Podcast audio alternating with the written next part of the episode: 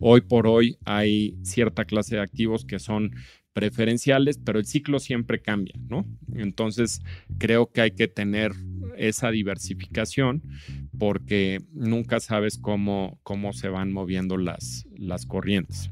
Evidentemente, a medida que vas creciendo, pues tienes que trabajar importantemente en los procesos internos para no nada más generar riqueza, sino que también generar valor y que el día de mañana, pues si no estamos Carlos o yo, la empresa pueda seguir. Bienvenidos a Rockstars del Dinero, en donde descubriremos que hacer dinero no es magia negra, hacer dinero es una ciencia. En este programa comprenderás los elementos de la revolución de la riqueza para que puedas generarla y hacerla crecer. Y juntos convertirnos en rockstars del dinero. Síganos en redes sociales en arroba Javier Morodo y en arroba rockstars del dinero.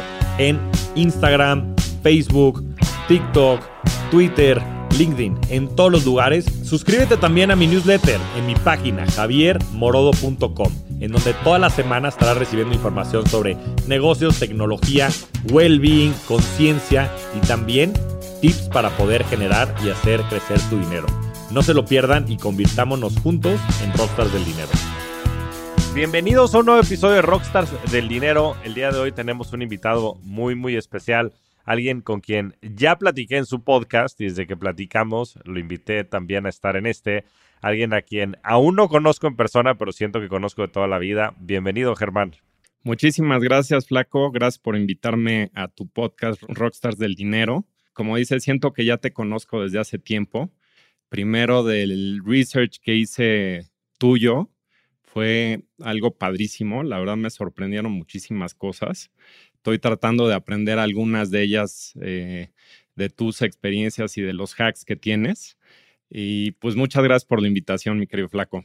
Va a ser una gran, gran conversación ahora tenerte del otro lado del micrófono. Seguro que toda la audiencia podrá aprender también muchísimo de ti. Y me gustaría, Germán, que nos empieces por platicar justo eso. ¿Cuál es tu background? ¿De dónde vienes? ¿Qué has hecho? Etcétera. Claro que sí, Flaco. Muchas gracias. Pues primero que nada te platico del lado personal. Em, soy como, ya lo mencionaste, Germán Ahumada, tengo 47 años, tengo cinco hijos preciosos, eh, dos grandes de la primera administración, Germán y Paulina, tienen 28 y 24 años. Em, llevo 19 años casado con, con Marcela, mi esposa, la cual es mi media naranja, y con ella tengo tres hijos, Juan Pablo que cumplió ayer 15, Marcela 11 y Jerónimo 10. Em, y dos perros. Entonces, este, del lado familiar, muy contento, son mi inspiración y lo que hace que me despierte todos los días. Eh, son, son lo mejor de mi vida. Desde el punto de vista em, empresarial, em, pues te puedo decir que empecé a chambear desde los 18 años aproximadamente. Em, algunos trabajos previos o on and off. Te puedo decir que mi papá me llevaba las obras desde que tenía como tres años. Entonces siempre alrededor de los tabiques y la tierra desde chiquito. Y mi background principal pues ha sido en, en real estate. Trabajé en consorcio ahora 15 años. Te puedo decir que del lado del lado de la mano con, con mi papá fui creciendo. Él me enseñó a trabajar. Eh, una persona que admiro muchísimo y que mm, pues, muchos ejemplos em, o cuestiones que utilizo en mi vida práctica, pues se las he aprendido a él. Trabajé 15 años en, en ARA, eh, empresa familiar, aunque es una empresa institucional y pública, pues es una empresa que nació siendo familiar y pues em, cuando tenía aproximadamente 33 años, pues fue esos primeros parteaguas, ¿no? De, de mi vida en el cual pues era la opción o me dedico el resto de mi vida al negocio familiar o trato de emprender mi propio camino, ¿no? Apoyado por la familia, principalmente por Marcela, mi esposa, y evidentemente por mi familia, mis papás, mi hermana y demás, en todos los momentos de mi vida me han apoyado y tomé la decisión de emprender mi camino. Em, primero naciendo como una idea para buscar hacer inversiones, sí en real estate, pero no necesariamente en la parte de vivienda. Em, me asocié con Carlos Gutiérrez Andreasen, el cual es eh, a la fecha mi socio, una persona que admiro mucho, respeto mucho y, aprecio mucho. Él fue chairman de Merrill Lynch para Latinoamérica y juntos eh, lanzamos este fondo Arta Capital, ¿no? La realidad es que al principio, pues él tenía un background más financiero, evidentemente, yo desde la parte de, de real estate, aunque pues siempre inmiscuido también en temas financieros, em, pero pues lo que nació como una idea de hacer un negocio, en ese momento te puedo decir que em, nos, nos eh, conformamos como un fondo porque en ese momento era cuando las AFORES cambian sus regímenes de inversión y puedan invertir en alternativos.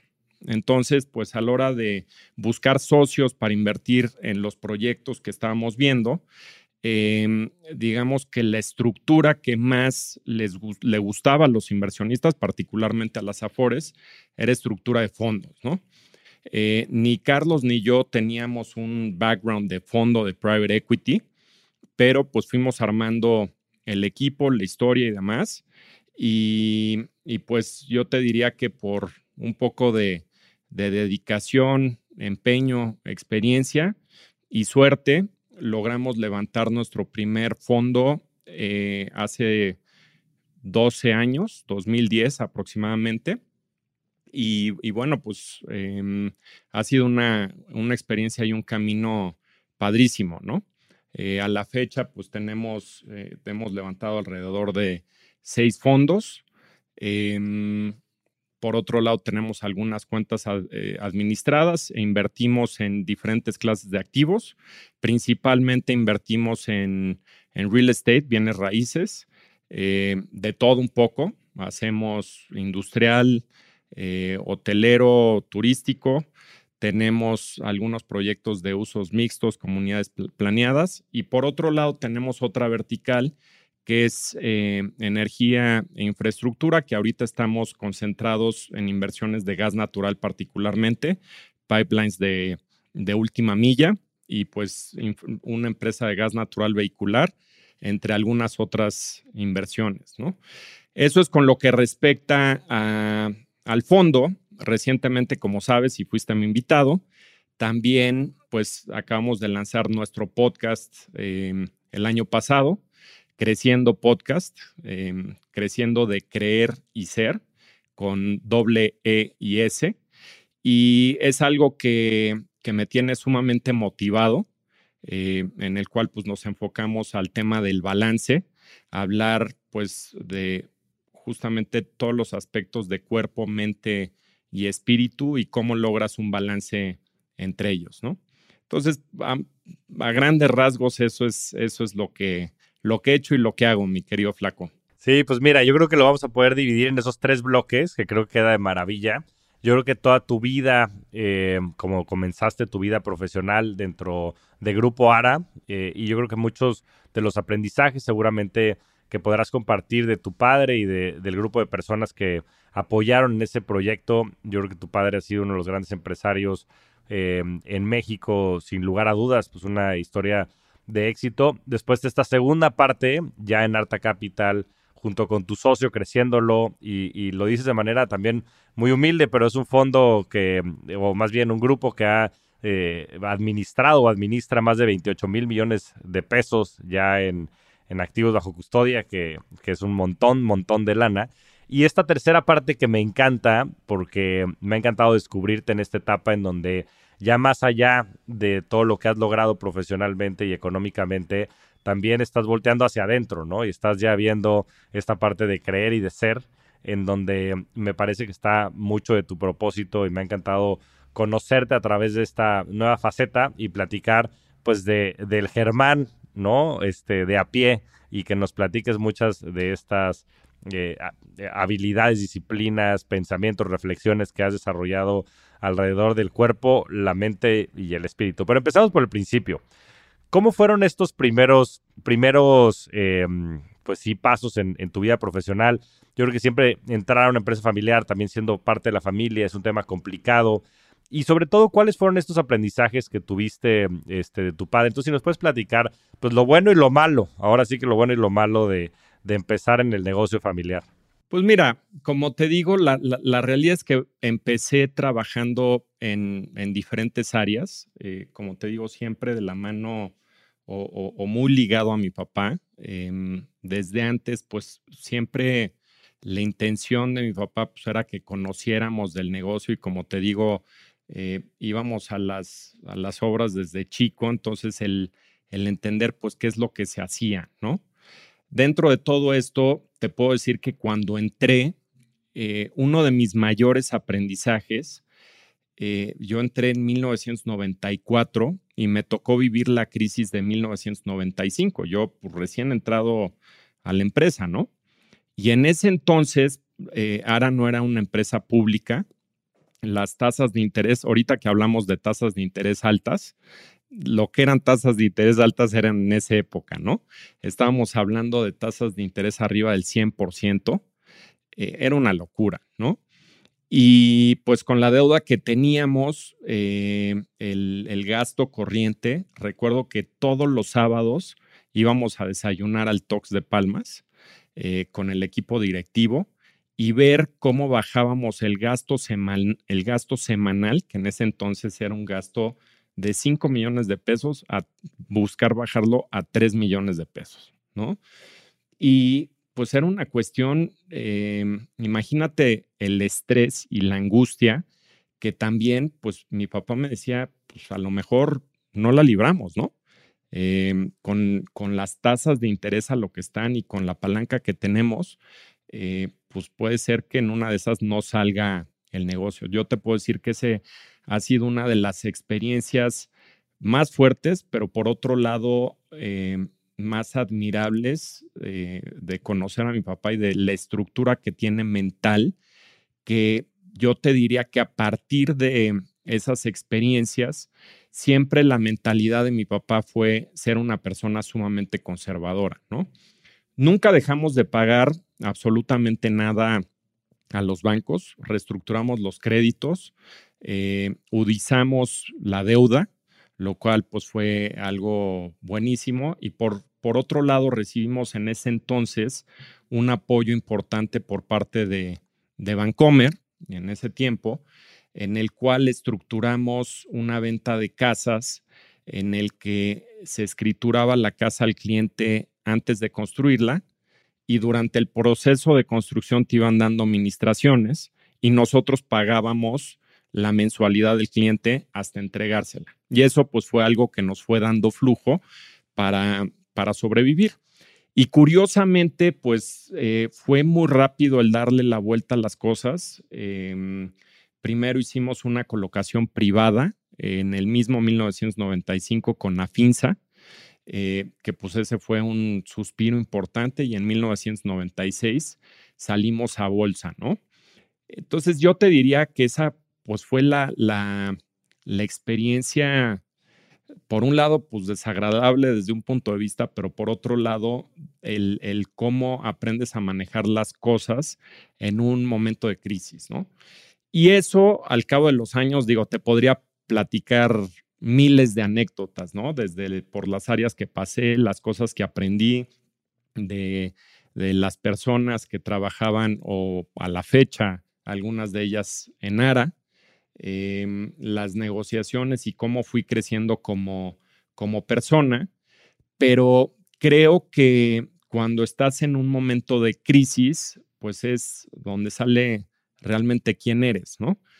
Y, pues desde ese punto de vista yo te diría que, he aprendido o, aprendí en ese momento pues muchísimo y particularmente de, mi papá en el manejo en, estas, en estas, eh, estos momentos de crisis. Posteriormente eso, pues tú lo sabes, ¿no? Hubieron otras, otras crisis, este, tronaron varias empresas muy importantes de, del sector y creo que a partir de esa primera crisis, lo que ha hecho el gran diferenciador de ARA es que es una empresa conservadora, ¿no? Y no se deja llevar y manipular por lo que los analistas o los mismos inversionistas dicen en momentos de presión cuando piensan que, oye, deberías de crecer más, deberías de tomar más palanca, el ROI, esto, el otro, lo importante. Creo que esa parte de ser conservador es el gran diferenciador de ARA y a mí me ha enseñado muchísimo para las cosas que estoy haciendo ahorita, ¿no? Pues sí, fíjate que, es, un, una gran comparación ahorita que, las tasas están históricamente altas, digo, en los últimos 20 años, y estamos en niveles de 11, digo, y en, algunos plazos casi al 12%, pues no, no me puedo imaginar cómo esto se podría ver desde un punto de vista este, que fueran 10 veces más, ¿no? De más de 100%. Claramente lo que estaba sucediendo en ese entonces, con todo, ¿no? Con la devaluación, la inflación y una serie de cuestiones, pues hacían que el entorno económico fuera muy distinto, pero para todos ellos que nos estén escuchando, los negocios de las eh, desarrolladoras, pues lo que hacen es eh, apalancarse mucho, ¿no? Como bien lo menciona ahora Germán, entonces, pues estás hablando de que pues tal vez tenías deudas pues muy muy grandes y si te suben las tasas de manera súbita a estos niveles, pues el negocio se ve comprometido al grado que como decía Germán tenía que bajar. Imagínense esto, o sea, nada más póngalo en perspectiva, o sea, el gasto semanal de, de 5 millones a 3 millones de pesos es bajarle a la semana 40%, o sea, bueno, no me quiero ni imaginar lo que habrá sido en ese momento.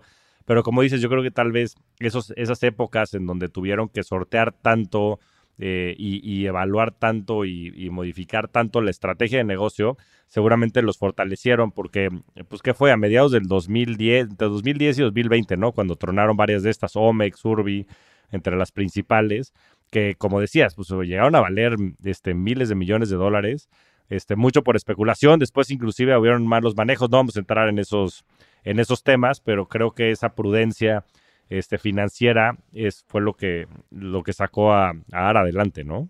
Sí, yo, yo creo que es la, la prudencia financiera por un lado y por otro lado este concepto que digo de, de, conservadurismo, ¿no?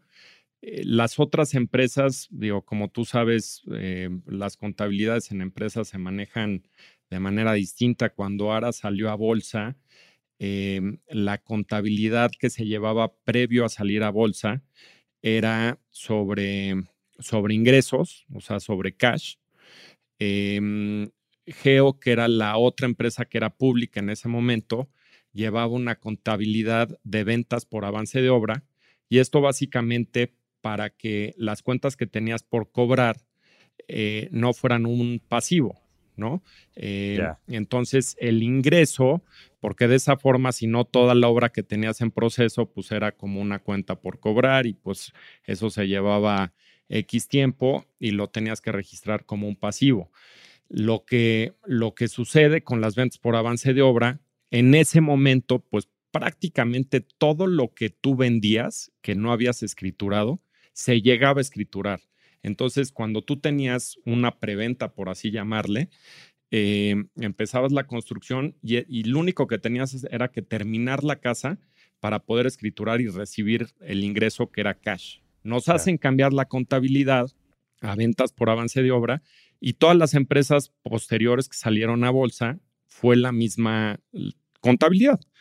A medida que van pasando los años, pues resulta ser que eh, ya se había descremado el mercado de vivienda y muchos de los compradores no necesariamente eran sujetos de crédito. Entonces, una venta que tú ya había llegado un cliente que tú ya habías registrado como un ingreso, eh, resultaba que después se podía cancelar. Pero como tú ya lo tenías registrado como ingreso, pues muchas veces lo que buscaban las empresas era sustituir ese cliente para no darlo de baja en la contabilidad. Y esto lo que hizo fue que las cuentas por cobrar empezaron a crecer, a crecer, a crecer, porque tenías un inventario muy fuerte y eh, em, un inventario de casas muy fuerte y no llegabas a la realización de la escrituración. En ese momento nosotros optamos por cambiar nuestra contabilidad, del cual pues en un principio fuimos criticados, pero lo cambiamos a a ingresos, a, cash, eh, ingresos por escrituración.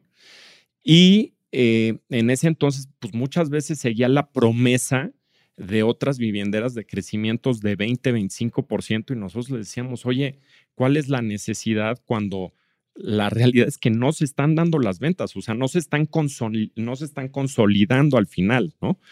Entonces, yo creo que fue todo esto que pasó una irresponsabilidad, creo que una ambición desmedida por seguir creciendo y no reconocer que el mercado estaba cambiando. Eso ligado con el apalancamiento, pues fue, fue la gota que derramó el vaso y que pues hizo que muchas empresas crecieran y como decías, adicional a casos extremos de, malos manejos, ¿no? Ahora sí que el extremo de fake it until you make it y pues sí, inflar, inflar las ventas pues no hacía ningún sentido, ¿no? Y, y, digo, es muy fácil decirlo hoy cuando ya sabes qué pasó en la historia, ¿no? Pero en su momento, como decía, seguramente fue muy difícil, este, y, y me acuerdo este, perfectamente, ¿no? Que también pudieron haber sido muy criticados, pero, pero bueno, en, GBM, que, en su momento estaba por allá, este, siempre les han los, han, los han visto con mucha admiración y con mucha estima, porque saben que son personas serias y que han hecho el negocio siempre de frente, con mucha responsabilidad y con mucha prudencia, y creo que eso en el tiempo, sin duda, este, les dará la razón. Ahora, pasando a, a Arta Capital, entonces, platícanos ¿Cómo se ve esa decisión? Porque no ha haber sido nada sencillo, ¿no? Porque, pues por ese lado tú tenías ya también mucha proyección, me imagino, pues también inclusive dentro de los planes profesionales de la empresa, seguramente eres alguien, eras alguien muy importante dentro del proyecto hacia, hacia adelante. ¿Cómo, o sea, qué estaba pasando por tu cabeza en esos momentos y cómo estabas viviendo tú esa, ese proyecto y, esta potencial transición? Pues mira, yo creo que la decisión Em, viene acompañado un poco de hacer más cosas, ¿no? Ahora, pues, em, una empresa institucional eh, dedicada pues, al sector de vivienda, preponderantemente de interés social, aunque hay media y residencial, eh, pues era básicamente lo que hacíamos. Yo era director general adjunto y em, pues muchas, muchas veces para poder lograr hacer cosas o cambios dentro de la organización, em, pues mi cliente número uno y al que tenía que convencer, pues era mi papá, ¿no?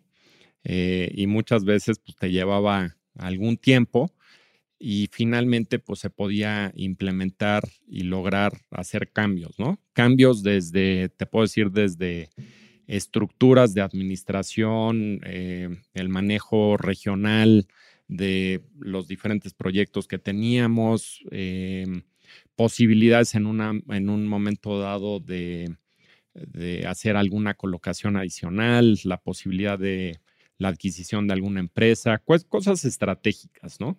Y por otro lado, pues también el, hacer cosas nuevas, ¿no? Y, siempre la realidad es que la, la, relación que yo he tenido y que tuve con mi papá, pues siempre fue una relación sumamente amigable y por otro lado de, respeto, ¿no? Y al darme cuenta que muchas veces era complicado lograr ciertos objetivos, pues era un poco el decir, oye, pues, pues puedo seguir aquí de esta forma. Y la realidad es que em, mi papá con la energía que tiene, pues lo único que, o más bien lo que yo no quería, era pues estar esperando a ver cuándo bajara de la silla para yo poder tomar todas las decisiones, ¿no? Eh, mi papá es una persona con toda la energía, es una persona, hoy por hoy tiene 79 años y te puedo decir que eh, trabaja y le dedica y le da un empeño a Ara como si fuera una persona de 30 años, ¿no? Entonces, y eso, pues la realidad es que me da muchísimo gusto y mucha alegría. Yo estoy y trato de estar muy cerca de él, aconsejarlo, eh, participo en el consejo de administración. Sin embargo, pues yo también tenía la inquietud de hacer más cosas, ¿no? Y no era una cuestión eh, vinculada a, al dinero o hacer más o querer ganar más para nada, ¿no? Era simplemente un tema de poder em, desarrollarme, emprender y poder eh, tomar decisiones más ágiles eh, haciendo pues lo que, lo que yo sentía que, que era el futuro, ¿no? Ya, pues sí, yo creo que lo dices muy bien, ¿no? Y, y, creo que ha de ser también, pues muy retador el poder eh, transicionar después en este tipo de proyectos, como realizarte en, en, algo que sea pues ajeno, ¿no? Porque pues tú desde pequeño pues venías con este proyecto muy enterado de lo que estaba sucediendo este, dentro de esta empresa, por obviamente la influencia de tu papá, y después pues trabajando tiempo en esto. Pero siempre está el llamado, ¿no? En la clásica jornada del héroe, siempre está el, el llamado y, y, me da mucho gusto que en su momento lo hayas, lo hayas tomado, más allá del dinero, porque ese es un tema que creo que mm, si haces las cosas bien y si estás escuchando tu intuición y siguiendo un poco este llamado, eh, que tenemos un episodio buenísimo, el 99, con Soraya Kutby, que habla de la jornada del héroe. Eh, para todos ellos que no han escuchado, que se vayan a, a, escucharlo y entenderán mucho de lo que seguramente estaba pasando por la cabeza de Germán en esos momentos. Y, y bueno, pues entonces se da, se da este cambio. Y, platícanos un poquito más ya de Arta Capital, ya nos comentaste un poco de tu socio, un poco cómo se fue formando este proyecto. Y, pero dinos ya en, en, el, en el, plano más este, terrenal y cotidiano, ¿cómo, ¿por qué es importante invertir en estos activos reales? ¿Cuáles son las diferencias que tienen en, los activos alternativos? A mí me encanta, es un tema del que he platicado mucho, pero me encantaría que, que nos pudieras compartir desde tu punto de vista por qué es importante invertir en activos alternativos, qué tipo de retornos existen, en qué tipo de proyectos invierten, etcétera. Sí, pues mira, yo, yo te diría que, a ver, hay diferentes tipos de inversiones. Tú estuviste muchos años en GBM, eh, tienes una experiencia en el mundo de las inversiones eh, muy superior al que yo tengo. Eh, y, y, yo te puedo decir que de alguna forma, pues la parte de los activos eh, reales, como, como bien mencionas, pues son inversiones eh, pues bastante seguras partiendo de la base que inviertes en tabiques, ¿no? Y, pues es un activo que, que ahí está físicamente y demás. Pueden haber, evidentemente, buenas inversiones, pueden haber malas inversiones, pero yo te diría, ligado al comentario que hacíamos de el aprendizaje de Ara, y hay una, como dicen en inglés, que lo único que te mata es de the four letter word. ¿Sí sabes cuál es the four letter word, no? Sí. Debt. Debt. La deuda. Entonces yo creo que si manejas las inversiones eh, con prudencia, con poco apalancamiento y demás, eh, pues siempre vas a tener el activo, ¿no? Evidentemente, pues lo que vayas haciendo en las inversiones en diferentes clases de activos eh, dentro de lo que es particularmente hablando de real estate, eh, pues va cambiando el mercado, ¿no? Y dentro de esto, pues tienes eh, oportunidades que, que, que es cíclico, ¿no? En su tiempo, te puedo decir que, por ejemplo, estaba booming aquí en, en la Ciudad de México el tema residencial y uh -huh. muchas de las inversiones lo, el, el, precio por metro cuadrado de los departamentos subió de 30 mil pesos metro en la parte residencial a 120 mil pesos metro, ¿no? Y después con el cambio de administración, pues eso se, se cayó, eh, bajó fuertemente y la demanda no ha regresado, ¿no? Al igual que en el mercado de oficinas y con la, con la crisis en la pandemia, el tema de retail comercial ha sido difícil. Uh -huh. Sin embargo, si tienes, como digo, poco apalancamiento, eh, siempre es algo que regresa, ¿no? Y, mantiene su valor y por otro lado, pues en su momento va subiendo. Hoy por hoy, la clase de activos que a mí más me gusta es el, el industrial. Eh, no es novedad todo lo que está pasando, el nearshoring, reshoring. Eh, a nivel global, también toda la parte de distribución y logística, y no es la excepción México, con todo el crecimiento de e-commerce, ha crecido como, como loco. Eh, y el sector automotriz está creciendo. Entonces yo creo que México tiene una oportunidad brutal en, en ese sentido. Por otro lado, es una clase de activo que se maneja primordialmente en dólares, sobre todo lo que viene en la franja norteriza eh, del norte del país. Y pues eso da bastante certidumbre a los inversionistas. Es una clase, como digo yo, eh, es una inversión eh, norteamericana. son dólares, deuda en dólares, ingreso en dólares, clientes internacionales happens to be in México, ¿no? Entonces, tienes retornos en el cual, desde este punto de vista dolarizado, en el cual eh, de las inversiones que nosotros hacemos buscamos múltiplos superiores a, las dos veces y eh, retornos TIRS del, entre el 15 y 17% en dólares, ¿no? Entonces, pues es más o menos lo que vemos. Nosotros en inversiones en pesos, pues más o menos buscamos los, los arribas de los 20, em, eh, establemente poder tener ese tipo de retornos. Y, digo, yo creo que a fin de cuentas mucha gente eh, de una o de otra forma ha invertido en bienes y raíces. Yo creo que hoy por hoy con los fondos de capital privado es una oportunidad para invertir y, diversificar, ¿no? O sea, muchas veces pues resulta que alguien le metió lana, pues es que mi primo va a hacer un desarrollito o algo así, pues yo le metí y pues eso representa mucho riesgo, ¿no? Cuando tú metes a a un fondo, pues tienes una diversificación administrado por profesionales y dentro de eso, pues hay diferentes diferente clase de activos, ¿no? Eh, dentro de los alternativos tienes los fondos de capital privado, por otro lado, pues están las fibras, que pues eso va más enfocado a, al dividend yield.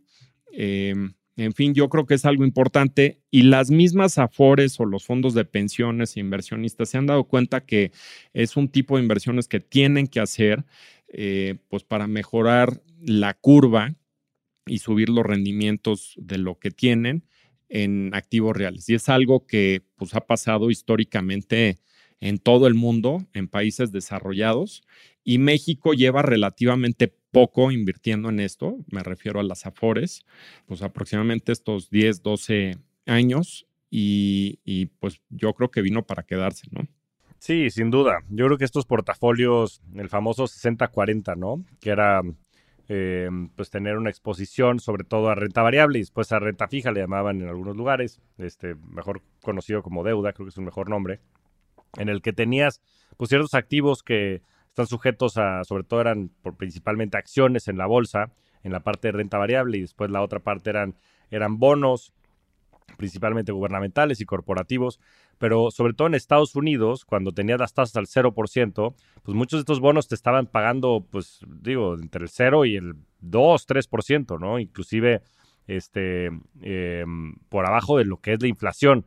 Y por otro lado, pues eso generó que los activos de riesgo, por llamarlo de alguna manera, las acciones, pues subieran de manera muy, muy importante. Los múltiplos que estabas viendo, sobre todo en empresas de tecnología o de crecimiento, pues llegaron a ser múltiples veces lo que eran en, en un promedio. La, si no mal recuerdo, el Standard Poor's 500, que es el índice de las 500 empresas más grandes de Estados Unidos, suele cotizar pues como 15 veces price earnings, ¿no? El precio entre las utilidades de, la, de las empresas y esto se fue pues casi a, 20 saltos, ¿no? Con lo cual estás descontando que hacia adelante el rendimiento que ibas a tener, pues ya no iba a ser de estos 10, 12% que tenías anualmente durante los primeros, bueno, durante los últimos 100 años de, historia, sino que pues iba a ser pues casi que la mitad, ¿no? Entonces eran entre 6 y el 8 y del otro lado tenías esto al cero, entonces ya el, rendimiento promedio que tenían los portafolios, pues estabas hablando pues entre 4 y 6%. Y con eso, pues muchas de las personas, sobre todo los, los baby boomers, los famosos baby boomers,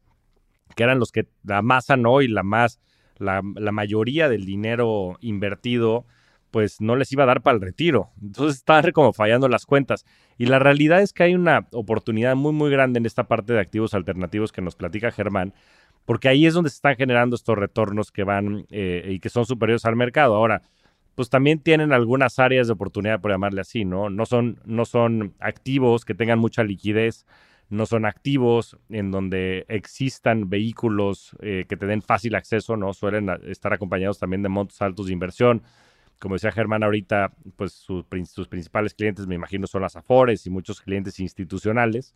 Entonces, eh, pues hay, hay, hay, algunos temas que hay que considerar, sobre todo dentro del perfil de riesgo y el perfil de liquidez del, de la gente. Pero yo creo que sin lugar a dudas, los activos alternativos van a ser los que van a eh, ayudar a compensar muchas de estas bajas en los retornos, sobre todo los activos públicos, que dada la democratización de los activos y, en fin, pues yo he trabajado mucho para ayudar en eso, en GBM, en, en Bitso, en otras empresas, pues este, se puedan manifestar de esta manera. Pero yo creo que los activos alternativos van a ser parte fundamental de las carteras y de los portafolios de inversión de todas las personas en los próximos años.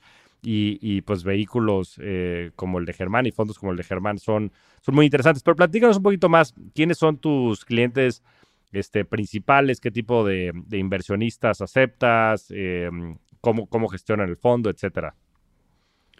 Pues mira, em, yo te diría que, digo, tenemos dos, clientes, ¿no? Por un lado es el, inversionista em, que confía en nosotros para invertir en los diferentes activos que buscamos. Y en eso, pues es algo diversificado, ¿no? Tenemos por un lado las AFORES, tenemos otros fondos de, pensiones, aseguradoras, eh, algunos family offices sofisticados eh, algunas bancas privadas inclusive, que, los clientes de banca privada han invertido con, con nosotros y estamos buscando ampliar, ampliar estas bases, ¿no? Em, e, eventualmente nos gustaría generar algunos vehículos o trabajar con algunos ya existentes que hacen crowdfunding, sobre todo en inversiones más, más seguras. No te diría yo que necesariamente sean las de más altos rendimientos, pero como dices tú, que sea una mayor eh, facilidad de entrada y de salida y que por otro lado pueda recibir un flujo, ¿no? Muchas veces alguien invierte su dinero en decir, ah, pues voy a comprar un departamento y lo voy a rentar y con esa lana voy a tener algo de flujo. Y, y la realidad es que hoy por hoy yo te puedo decir, por ejemplo, estamos haciendo algunas transacciones eh, recientemente firmamos un contrato con Mercado Libre para hacer una nave industrial, un centro de distribución, que son eh, un millón de pies, que son 100 mil metros cuadrados de construcción. Más o menos esa inversión, estás hablando que son alrededor de 100 millones de dólares, ¿no? Wow. Em, en una nave. Pero es una belleza porque es un contrato de que es a, a, 10 años, plus, plus, ¿no? Más o menos a 10 años. Eh, es en dólares, con un cliente AAA, con garantía de, Mercado Libre Inc. Y que pues prácticamente construyes, lo tenemos, lo, vamos a apalancar derivado a que es un build to suit y ya con un cliente bastante seguro eh, a un 50%. Y dentro de eso, pues ya, recibes flujos, ahora sí que casi, casi nada más llegas a cobrar la renta, ¿no? Comparativamente con otra clase de activos que, hemos invertido en el pasado, que pues es más complicado, ¿no? Por ejemplo, los centros comerciales, que si alguien no vendió bien, cambia, lo sustituye, le muévele. Eh, entonces, esta clase de activos que pensamos que son bastante seguros y que tienen una buena rentabilidad, un ingreso, un dividendo, eh, creemos que puede ser un producto que le podríamos presentar a gente de manera más pulverizada o por llamarle hacer un crowdfunding y que puedan tener un dividendo de manera mensual o trimestral. Y es parte de lo que buscamos innovar, ¿no?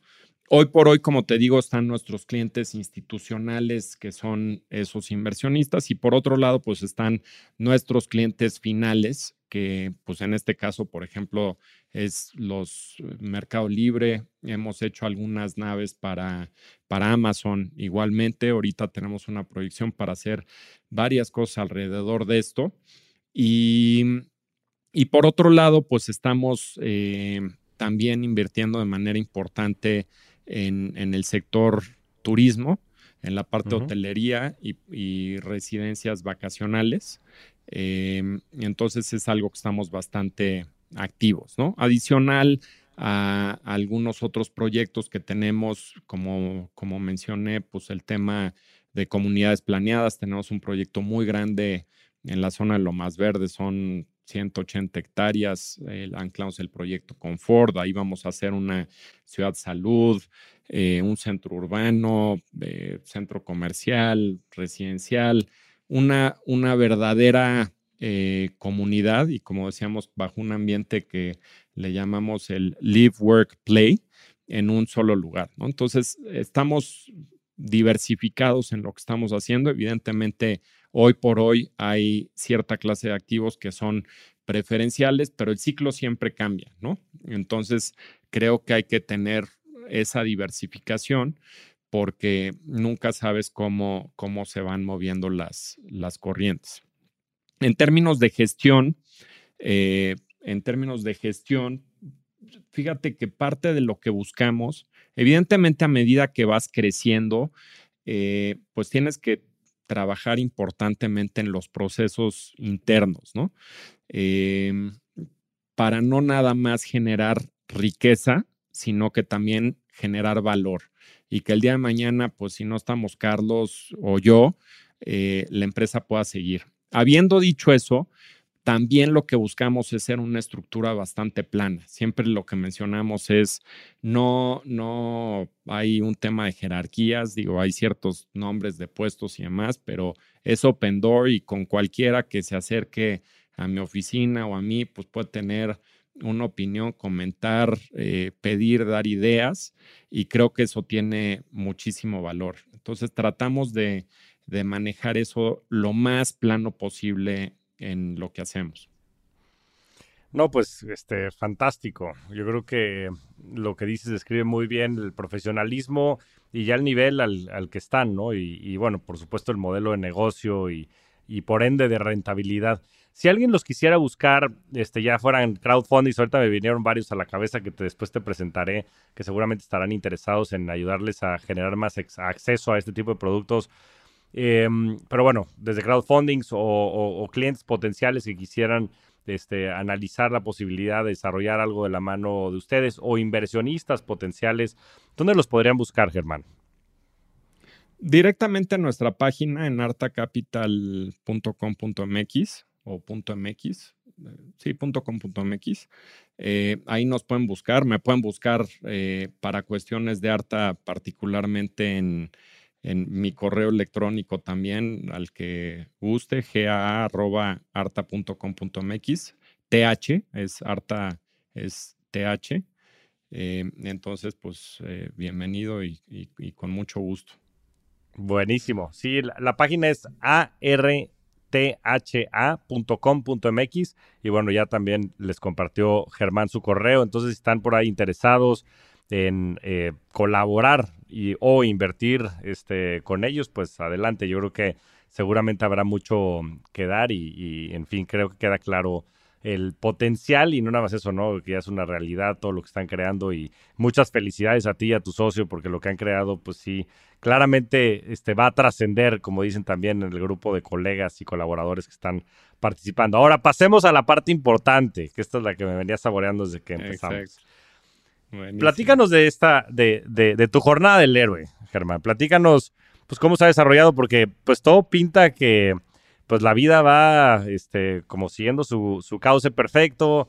En fin, ¿no? Este, eh, todo tu, tu, trabajo en, en ARA, después ahora en ARTA, este, se ve que estás este, volando muy alto, pero platícanos qué es lo que sucede dentro del, del ser humano y qué te lleva también a iniciar creciendo con el mayor lujo de detalle posible. Sí, pues mira, no, no, no te sé decir em, el momento perfecto, ¿no? Em, creo que siempre me he considerado una persona eh, espiritual, eh, de alguna forma balanceada, entre lo que hago con, con mi familia, el trabajo, mis amigos, el deporte y demás.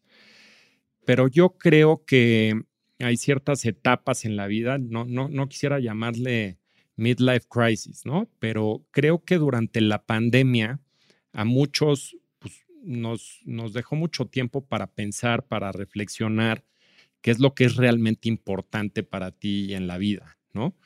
Eh, si bien el trabajo eh, y lo que he hecho en, en Arta Capital con, con Carlos y con toda la gente que colabora con nosotros es algo increíble y padrísimo y estoy sumamente contento y agradecido por, por, por las oportunidades que he tenido, lo que he aprendido de toda la gente que colabora con nosotros y, clientes, inversionistas y demás.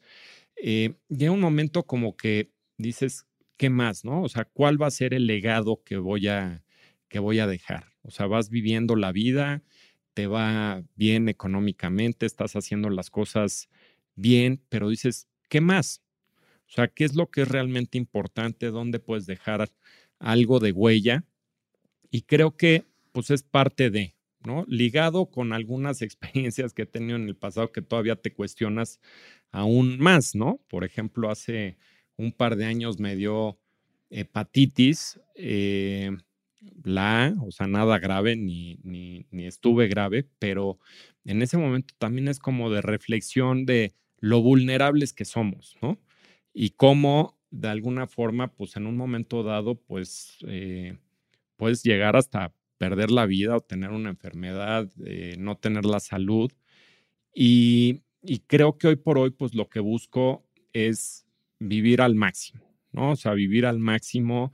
Eh, soy una persona sumamente curiosa, me gusta aprender de, los demás, así como he aprendido de ti de lo que, de lo que platicamos hace poquito, el research que tuve y demás, es algo que, que estoy muy emocionado y contento, ¿no? Y creo que el podcast es una de las primeras iniciativas que tenemos para, pues uno, platicar con gente eh, que tenga experiencia, que sean expertos en diversos temas, ya sea en mente, cuerpo y espíritu, cómo viven su día a día, eh, cómo logran tener un balance y un equilibrio en la vida. Y desde esa perspectiva, pues, ¿qué puedo aprender yo? Y compartir con la audiencia y que ellos también puedan, también puedan aprender, ¿no? Entonces es un momento padrísimo que, que, estoy viviendo. Me he dado cuenta y pues por lo que también la gente ha pedido, em, ha compartido en redes y demás, que debemos de hacer más al respecto, ¿no? Entonces hay algunas ideas que, que, tengo hacia adelante. Eh, cuando llegue el momento encantado, pues volvemos a platicar y te platicaré de esas nuevas iniciativas que, que estamos eh, buscando, pero sumamente contento y emocionado. Eh, creo que Creciendo es una plataforma magnífica para aterrizarnos y darnos cuenta de lo que realmente importa en nuestra vida, ¿no? Más o menos por ahí va. Sí, no, pues la verdad es que me encanta. Muchas felicidades también por esa iniciativa.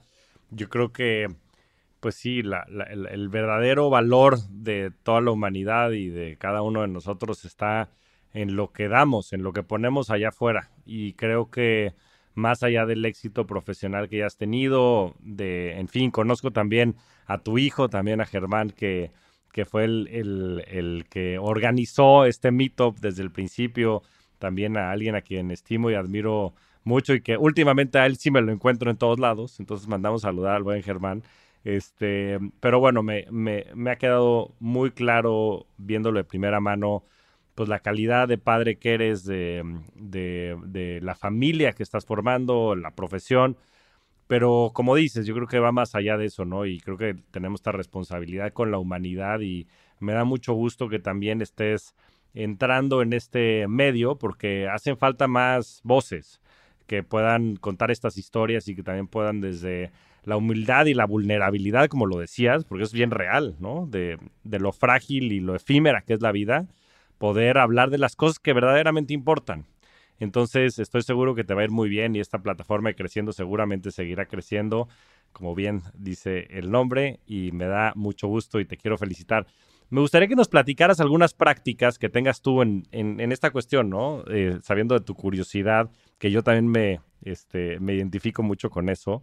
¿qué haces tú eh, para estar bien en cuerpo, mente y espíritu? ¿Qué, tipo de prácticas, hábitos tienes? Pues mira, soy, como dicen, no, no sé si muchas veces son hacks, prácticas o mañas, ¿no? Pero tengo o las de todo, ¿no? Exacto, exacto, tengo las tres. Eh, fíjate que, eh, digo, dentro de las prácticas, digo, el, el común denominador, pues trato de hacer ejercicio, me he vuelto una persona mucho más consciente, ¿no? Más consciente del, del tiempo y a qué le puedas dedicar el tiempo que realmente tiene, tiene valor. Em, y creo que eso es algo sumamente importante. Yo te podría decir que en mi rutina, normalmente pues los domingos tengo un espacio que me despierto más o menos temprano y desayuno y planeo mi, semana, ¿no? Entonces, de, ahí, desde que, eh, pues digo, lees cosas que te gustan y demás, pero trato de organizar mi semana, toda la semana, las cosas que quiero hacer desde el punto de vista personal. Digo, tengo, ahora sí que en términos de planeación, también toda la parte de los propósitos de año nuevo y demás, tengo como un chart así enorme con dibujitos y demás y qué cosas quiero hacer en diferentes ámbitos de, mi vida. Es una aplicación que se llama iThoughts, que está muy padre porque organizas, tú estás en la parte central y dentro de esto pues justamente pongo en mi trabajo, en mi familia, en mi persona, la parte física, con mi hermana, con mis papás, con mis hijos. Eh, y de eso, ¿cómo lo vas bajando, no? Hace muchísimos años eh, tomé el curso este de, de, los siete hábitos y de alguna forma, pues no es nada más toda la parte de los propósitos, no es dejarlos en propósitos, ¿no? Sino que esos cómo los construyes y cómo los vas bajando a, a objetivos y metas y de ahí cómo los vas programando. Entonces, a partir de esa parte, pues tengo una programación personal en el cual trato de buscar tener mis objetivos por, por trimestre, por mes, por semana y objetivos maestros, ¿no? Entonces esa parte es un, un hábito que pues sí lo llevo practicando desde hace muchos años eh, y que me ha funcionado en lo que hago. Eh, trato de, hago ejercicio físico, o sea, de, gimnasio más o menos cinco veces a la semana, tres entre semana y dos el fin de semana. Aquí una combinación de cosas, hago spinning, una elíptica que no es la típica elíptica, se llama AMT, que es como un entre step y elíptica, que es padrísima. Algunas rutinas funcionales, em, algo de algo de meditación y de respiración recientemente, justamente este fin de semana. Fíjate lo padre que es toda esta parte del podcast y de lo que vas aprendiendo, ¿no? Entrevisté a un cuate que se llama Gabo Arroyo, que tiene una historia muy padre. Eh, aprovecho el comercial para, para la gente que nos está escuchando, que, que, que lo escuche porque es una historia, la verdad, impresionante. Y que este cuate se metió a respirar eh, tomó el curso de Wim Hof y le cambió su vida, ¿no? Eh, pues me gustó mucho la entrevista, leí el, libro de, de Breath, eh, Respira, se llama en español, y me inscribí al curso de Wim Hof, ¿no? Y lo fui a tomar este fin de semana. Vino, vino este, de nuestro equipo en Creciendo Jimena y Mónica, fue Juan Pablo Mijo, mi mamá conmigo, eh, otro cuate que me llevé y la verdad fue una experiencia padrísima, ¿no? Entonces esta parte de aprendizaje se me hace algo padrísimo. Entonces trato de, de, de ¿cómo se llama? De tener esa parte de ejercicio, de, de meditación. Estoy tratando de hacer y bajé una aplicación que se llama Stretch, que es mejorar mi flexibilidad, que creo que es algo sumamente importante. También hago de repente yoga, pero creo que el tener flexibilidad, sobre todo para cuando envejeces, envejecer bien, se me hace algo sumamente importante, ¿no? Y bueno, pues de mañas, ¿qué te podría decir? Me tomo todas las vitaminas que te puedas imaginar. A mi smoothie de la mañana cada vez le echo más cosas. eh, pero es algo, algo que me, me encanta. Tengo una bebida que me echo todos los días, que es un té de, en, medio galón. Me echo un té de limón amarillo con perejil y jengibre, que es una maravilla y te ayuda a desinflamar, te limpia los órganos, de todo, ¿no? Siempre que platico esto dicen, ah, qué bien. Y, les dije, y aparte cuando me lo empecé a tomar, bajé como 5 kilos. Ah, a ver, pásame la receta. ahora sí, entonces sí. Ahora sí, ahora sí. Entonces, digo, de esas, de esas mañas tengo, tengo varias. Tengo un regalo que me hizo Marcela que estoy por, por este, empezar a usar porque literal llegó ayer, que es una máquina de hidrógeno molecular, que ya te contaré, pero pues básicamente eh, es la octava maravilla, ya luego te platicaré si sí o si no, pero que te cura cualquier cosa, ¿no? Eh, enfermedad, eh, desinflamación, esto y demás. Entonces, estoy emocionado de probar esa, ese nuevo gadget que, que me acaba de regalar Marcela justamente de aniversario. Em, en fin, pues me gusta, eh, leo muchos, muchos artículos. Hoy por hoy de libros estoy más en, el rollo de audiolibros. Me encanta porque puedes estar escuchándolos en todo momento, en cualquier lugar. Eh, entonces, pues eso me ha dado eh, pues más riqueza en términos de ir aprendiendo más sobre todos estos temas que, que, estamos, que estamos hablando. Y de hobbies, pues, ¿qué te diré? Me gusta me gusta jugar golf. No soy muy bueno, pero me gusta jugar golf. Me gusta, eh, le doy al kitesurf, que me encanta. Este, la esquía de nieve, igual que tú. Eh, y pues algunos otros, algunos otros deportes que me encanta mucho. Me gusta ver a mis, a mis cuates. No los veo tanto como me gustaría, pero pero los busco y le dedico mucho tiempo a mi familia, ¿no? A, mis hijos, eh, a mi esposa, tratamos de salir a cenar una vez a la semana, eh, en el cual es un momento muy padre porque pues te sales de la rutina y platicas en qué estás, ¿no? De una, para seguir en sync y estar en sync en todo momento, entonces es algo que, que se me hace, se me hace padrísimo. No, pues bueno, ya podremos escribir también un libro de todos tus hacks, este, hábitos, prácticas y mañas. Eh, de verdad que qué fascinante, este, Germán. Te felicito porque yo siempre lo he dicho, yo creo que detrás del, éxito profesional tiene que haber un éxito personal y me queda claro con todo lo que nos platicas, que estás muy trabajado, que nada de esto es coincidencia, porque es un tema de, hacerlo todos los días y, yo siempre, digo, hay muchos libros que me encantan este, pero hay uno de, Bill Walsh, este, este entrenador de fútbol americano que se llama The Score Takes Care of Itself, o el resultado este, toma, toma este, cuidado de sí mismo o se, se da a sí mismo y, habla del proceso que, que, tienes que seguir para ganar.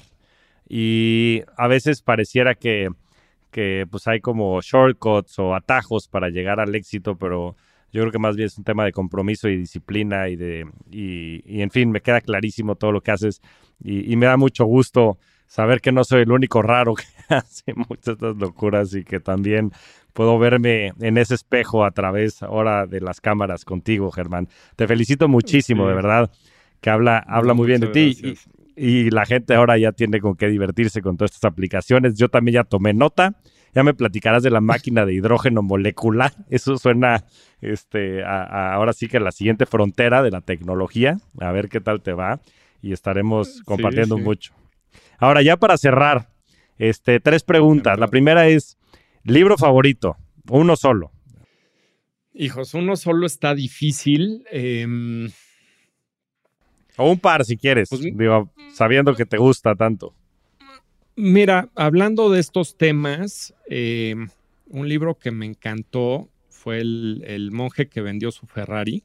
Es un libro chiquito, seguramente has leído, y que pues va muy relacionado a todo lo que estamos hablando, ¿no? No yéndote tanto al extremo, pero creo que, es una historia muy padre. Creo que mucha gente lo, lo ha leído, pero para el que no, pues es de un cuate que era un workaholic, eh, muy exitoso, un abogado muy exitoso y que me parece que sufre un infarto y fue el parteaguas de su vida. Decide dejar todo lo que tenía y se va con los monjes a meditar y después regresa y alguien que trabaja con él pues le platica todas las experiencias que, que tuvo, ¿no? Y cómo se da cuenta de lo importante y las cosas que son realmente importantes en, en la vida. Eh, no lo quiero echar a perder, pero es algo, algo muy padre.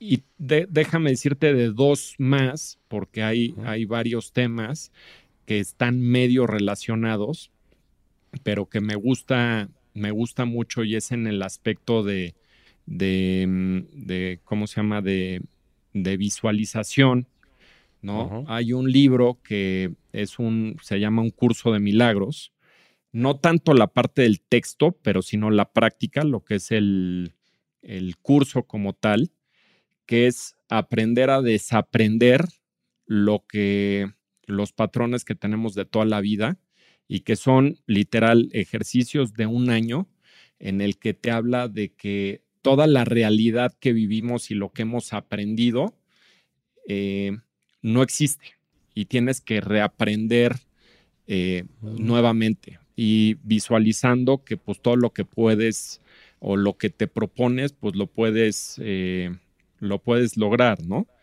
Y, va muy vinculado al libro de, de, Joe Dispensa de Breaking the Habit of Being Yourself, que a fin de cuentas es bastante similar. El, curso de milagros lo que es interesante es que tiene este libro de ejercicios, ¿no?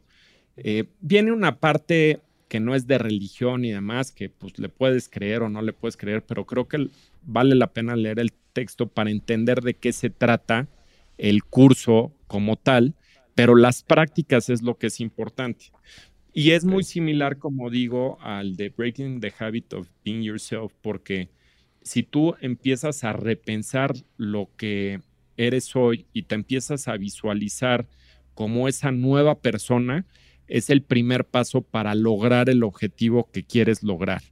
Si tú te pones para el que reza o para el que medita y te pones a pedir las cosas, pues siempre estás en un, en un aspecto de, de pedir en lugar de recibir, ¿no? Entonces, cuando tú agradeces mm. lo que tienes pensando que lo tienes ya, em, pues es más fácil que te lleguen esas cosas, ¿no?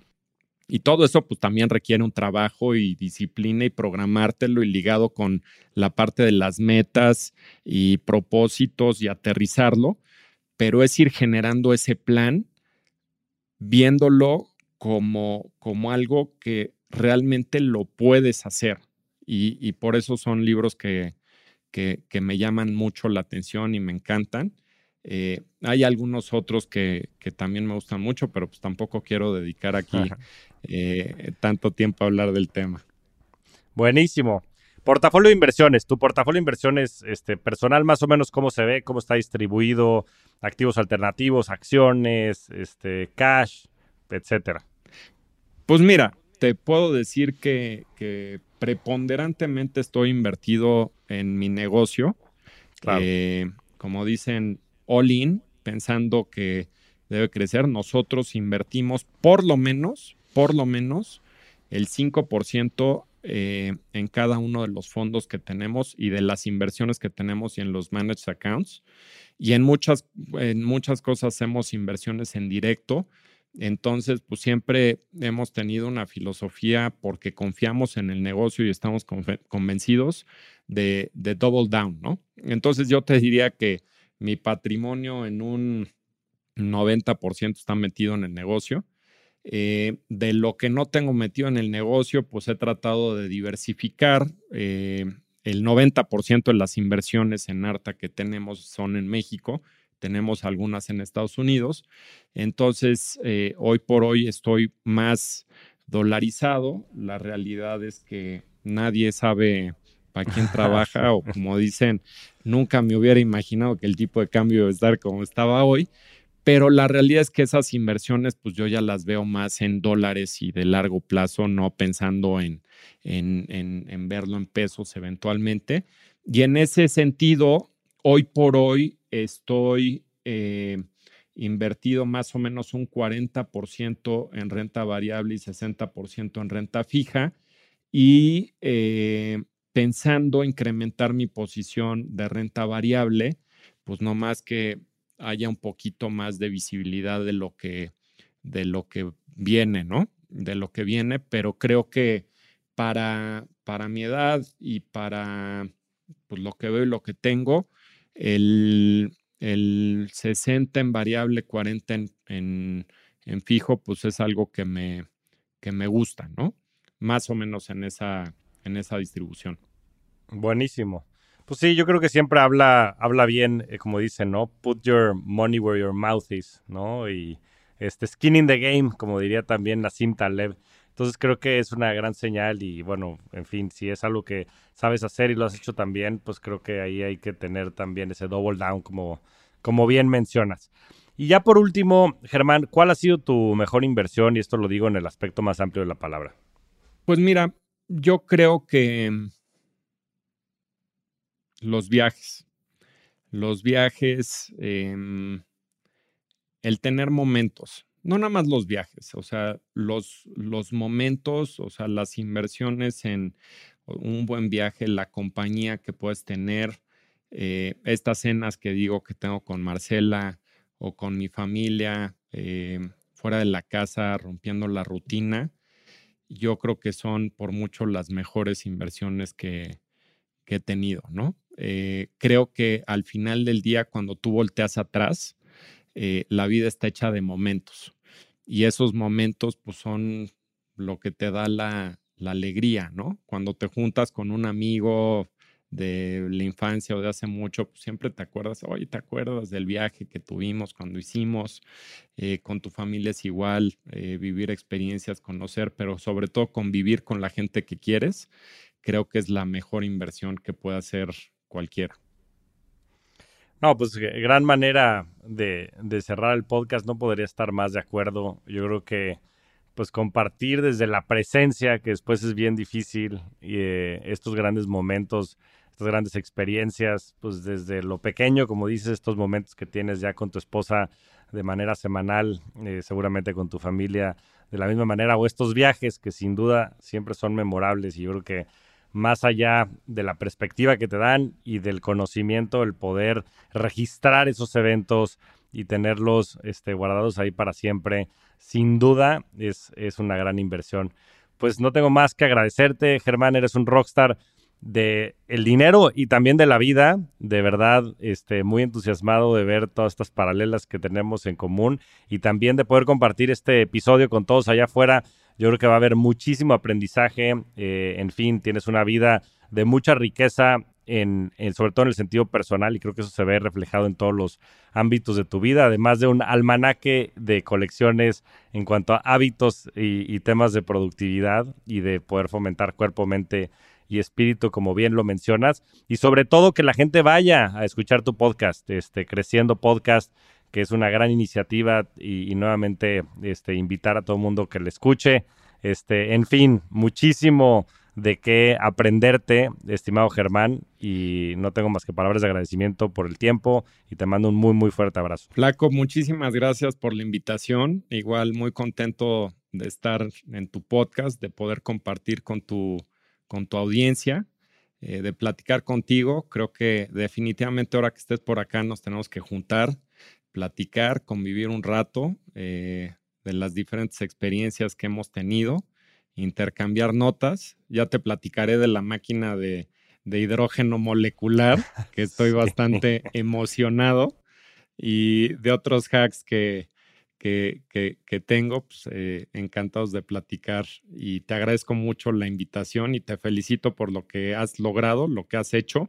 Y pues nuevamente te deseo mucho éxito en, en tu fondo, cuando lo lances, pues me avisas y encantados de participar. Muchísimas gracias, Germán. Te mando un fuerte abrazo. Que estés muy bien. Saludos. Muchas gracias a todos. Nos vemos semana a semana en este espacio para convertirnos juntos en rockstars del dinero. Yo soy Javier Martínez Morodo. Búscame en redes sociales como arroba Javier Morodo. Y suscríbete a Rockstars del Dinero en Spotify, Apple Podcast, donde sea que escuches tus programas. Agradecimientos especiales a todo el equipo de producción. Rockstars del Dinero es una producción de Sonoro.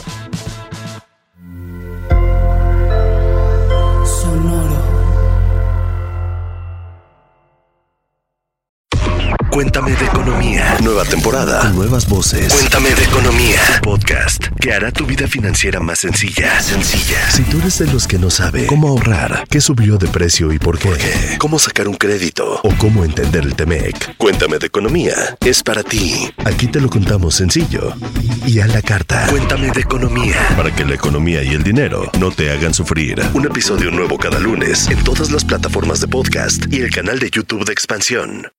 Hello, it is Ryan, and I was on a flight the other day playing one of my favorite social spin slot games on chumbacasino.com. I looked over the person sitting next to me, and you know what they were doing? They were also playing Chumba Casino. Coincidence? I think not. Everybody's loving having fun with it. Chumba Casino is home to hundreds of casino style games that you can play for free anytime, anywhere, even at 30,000 feet. So sign up now at chumbacasino.com to claim your free welcome bonus. That's chumbacasino.com and live the Chumba life. No purchase necessary. BGW. Void prohibited by law. See terms and conditions. 18 plus.